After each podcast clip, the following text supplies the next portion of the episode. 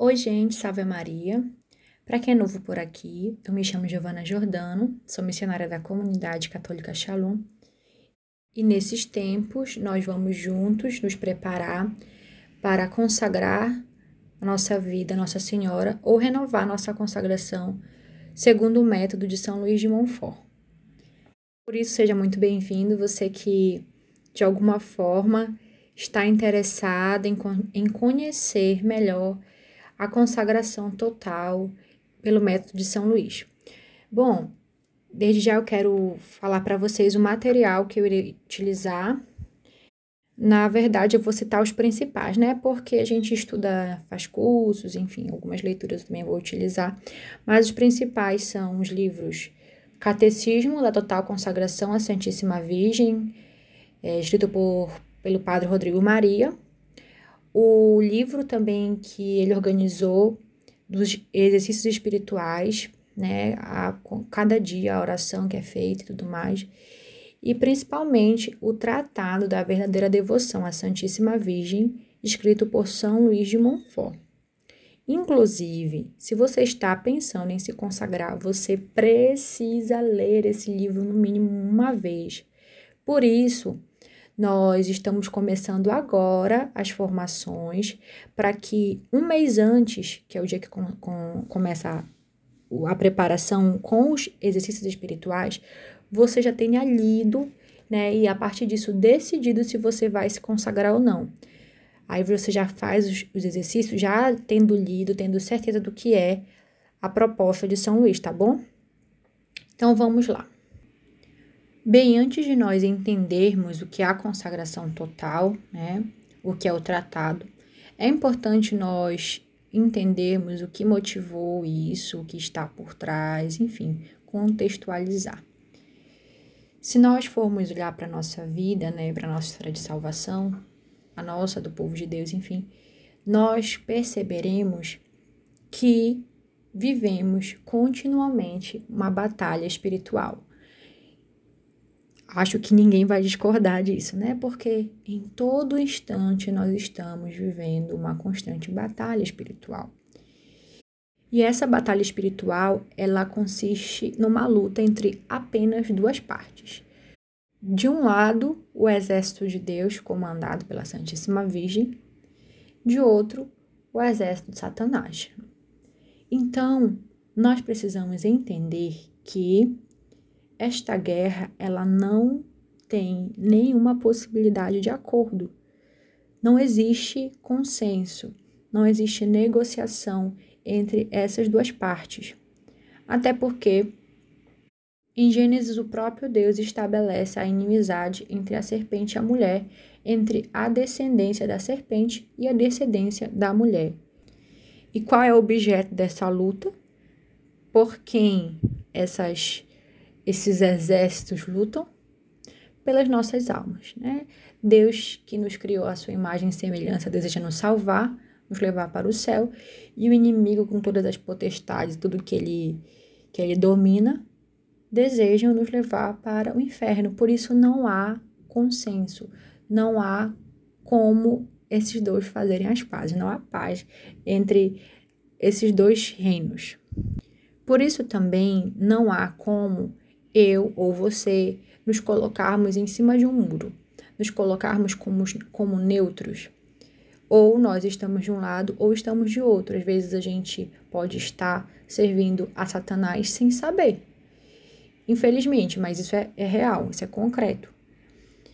Pronto, diante disso, é, nós precisamos, diante dessa batalha espiritual, recordar do que Deus profetizou acerca da serpente. Ele profetizou o quê? Em Gênesis, que ela teria a sua cabeça esmagada pela mulher. Portanto, nós já sabemos que no final, no final dos tempos, Satanás irá ser vencido pela Santíssima Virgem, né, pelo exército de Maria. Só que nós ainda estamos num processo onde o inimigo ele pode conquistar nossas almas para ele. Ele, como diz em Apocalipse 12, desceu para junto de nós, cheio de grande furor, sabendo que lhe resta pouco tempo. Por isso que cada vez mais as investidas do mal, elas são mais fortes, assim, são mais violentas. Mas graças a Deus, o próprio Senhor não nos deixou desamparados, né? Não nos largou numa batalha espiritual e ficou lá do céu vendo o inimigo comer a gente frito, não. Nós somos amparados por vários meios de santificação, né? Na igreja nós temos a palavra de Deus, nós temos os sacramentos, nós temos o magistério, nós temos a vida dos santos. Eu que sou missionária, sou membro de uma comunidade, tenho carisma Shalom.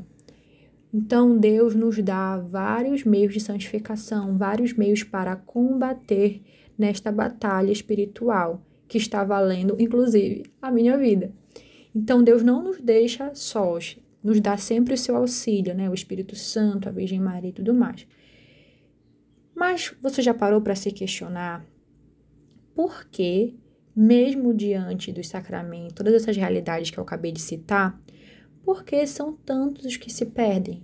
Por que são tantos os católicos que não conhecem as verdades da fé? Ou então, por que que eu, né, ou você, que já temos uma caminhada na igreja, que já temos, assim, já tivemos a nossa experiência com Deus, por que, que a gente perece tanto diante desta luta é, contra o mal, né? Nesta progressão rumo a Deus, nessa, nessa luta pela santidade.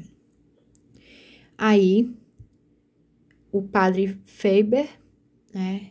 Um, um padre muito santo, inglês, nos diz a causa de todos esses males é uma insuficiente, fraca e mesquinha devoção à Nossa Senhora.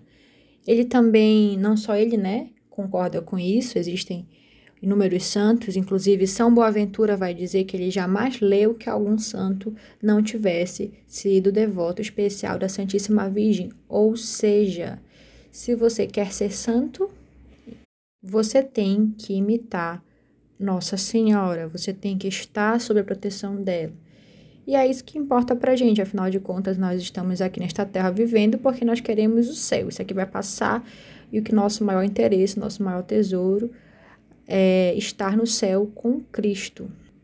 Então, sabendo que a mulher e sua descendência esmaga, esmagarão a cabeça da serpente, né, conforme estabeleceu o próprio Deus, Jesus, quando, quando diz, mulher, eis aí o teu filho, em João, ele nos faz compreender quem é esta mulher que Gênesis falava. Então, nós compreendemos que esta mulher representa a Virgem Maria e quando Jesus fala, eis aí o teu filho, ele, ele nos está entregando a Santíssima Virgem e nos colocando como formadora, né? Está, ele instituiu a maternidade espiritual de Nossa Senhora e dá a ela a função de nos ensinar, de nos ensinar a sermos verdadeiros filhos de Deus, de nos ensinar a rejeitar as obras do mal, de nos ensinar a realizar em nossas vidas a vontade de Deus. E isto também se comprova em Apocalipse, no mesmo, no mesmo capítulo, né? Capítulo 12, quando no versículo 17 o escritor vai dizer: Enfurecido por causa da mulher, o dragão foi então guerrear contra o resto dos seus descendentes. O resto, porque o primeiro descendente era o próprio Jesus, está falando da gente agora. Os que observam os mandamentos de Deus e mantêm o testemunho de Jesus. Ou seja, a descendência da mulher é formada justamente por pessoas que observam os mandamentos de Deus e mantém o testemunho de Jesus. Olha que forte isso. Então, quando o Senhor faz essa consagração, é, nos, nos, nos dá a Santíssima Virgem e dá a Santíssima Virgem a nós através né, da pessoa de São João, discípulo amado, ele entrega e institui a Santíssima Virgem como a nossa formadora. E por isso que muitos de nós não rodamos, rodamos e não saímos do lugar, né? Porque ainda não nos matriculamos na escola da Santíssima Virgem. Pois bem, vamos agora para Fátima. Quando Nossa Senhora aparece em Fátima, ela fala muitas e muitas coisas fortes que, meu Deus, são incríveis.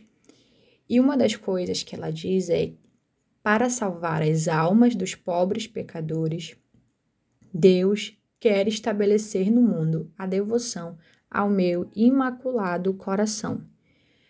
Deus quer estabelecer no mundo. Não é a própria Santíssima Virgem somente que deseja isso, mas o próprio Deus. E São Luís Maria Grignon de Montfort, muito antes das aparições de Fátima, já escrevia um livro onde ele organiza o que seria a forma mais eficiente de consagração, melhor, de vivência da desta devoção mariana. Este livro, como nós já falamos, já citei anteriormente, é o Tratado da Verdadeira Devoção à Santíssima Virgem.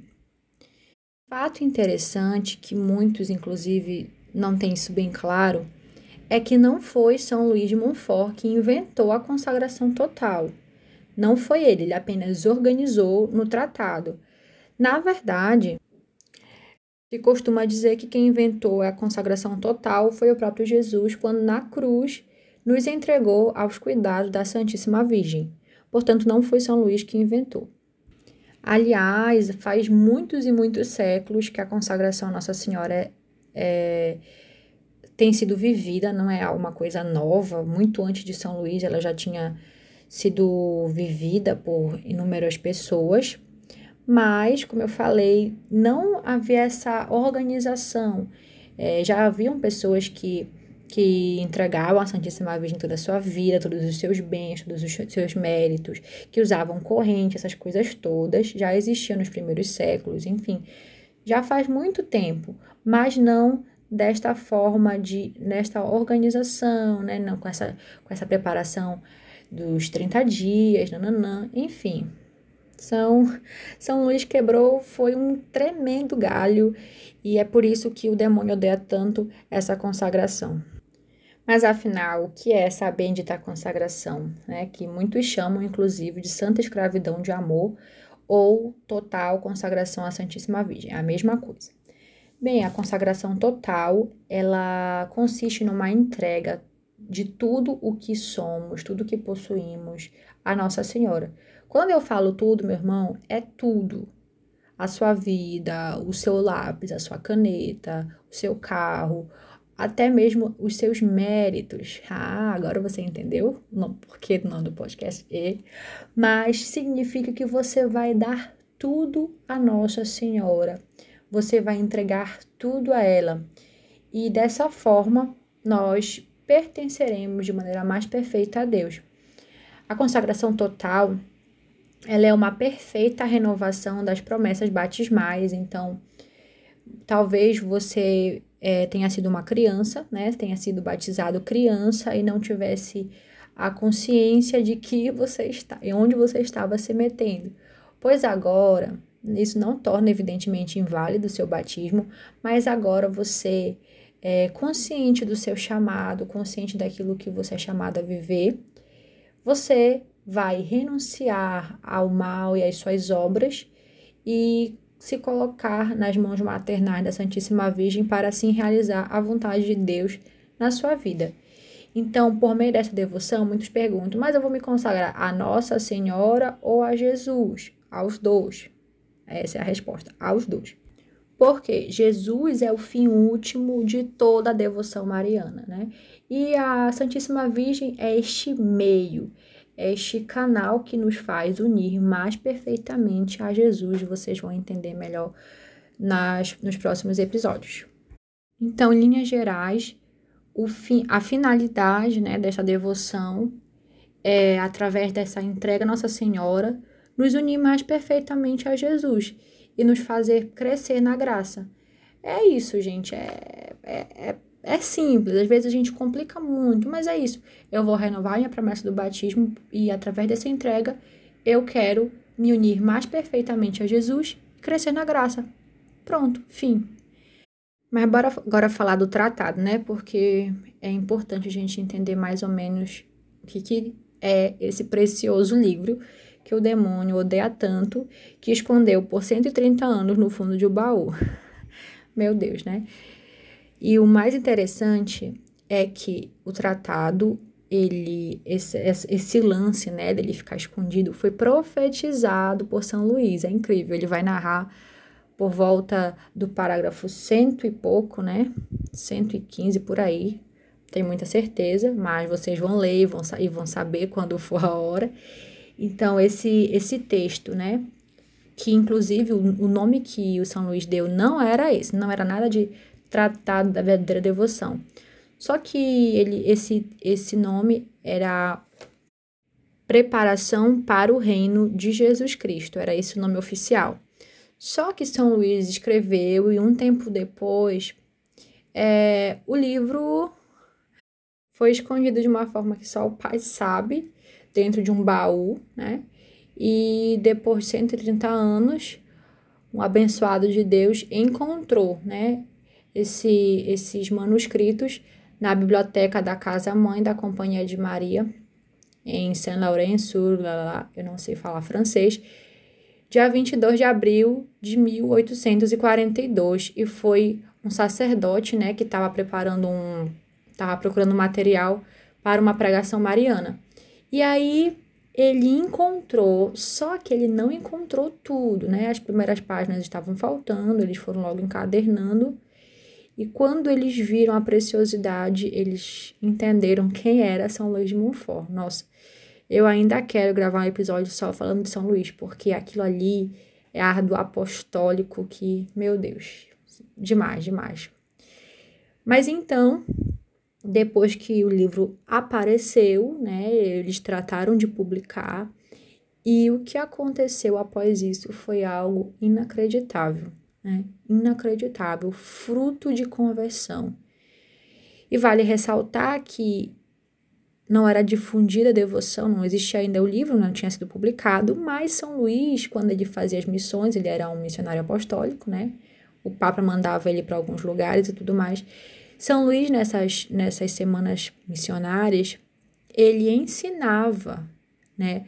O que ele já tinha, o que ele hoje ele nos ensina pelo tratado, ele ensinava ao povo que ele evangelizava e como deu fruto, como deu fruto. Pois bem, então é, é mais ou menos isso que aconteceu, né? Porque a gente está falando de uma forma bem resumida, porque eu creio que vocês vão ler até mais de uma vez é, o tratado. E na introdução do livro, pelo menos aqui na minha versão, que é na, na versão da editora Cleofas, tá dizendo tudo como aconteceu. Então vale a pena a gente entender melhor essa história. E aí você se questiona, né? Por que então que o demônio esconderia um livro, né? Por quê?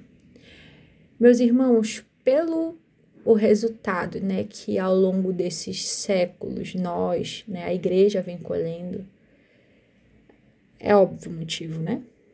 Quando o demônio vai com muita fúria para cima de uma coisa, você você tem que sacar e dizer assim, pois é isso que eu vou fazer. Não é muito claro para você isso? Se o demônio é contra a família, você faz exatamente o oposto do demônio. Se o demônio é contra um tratado, é contra um livro, um simples livro, ah, mas eu vou ler esse livro. Inclusive, quero avisar que muitas pessoas relatam dificuldade em ler o livro. Parece que o livro é uma coisa assim, é uma batalha para ler um livro desse que não tem nem 300 páginas, né? É bem pequeno. Não tem, acho que no, o meu, que é uma versão bem pequena, metade de um papel A4, juntando os exercícios espirituais, tem o quê?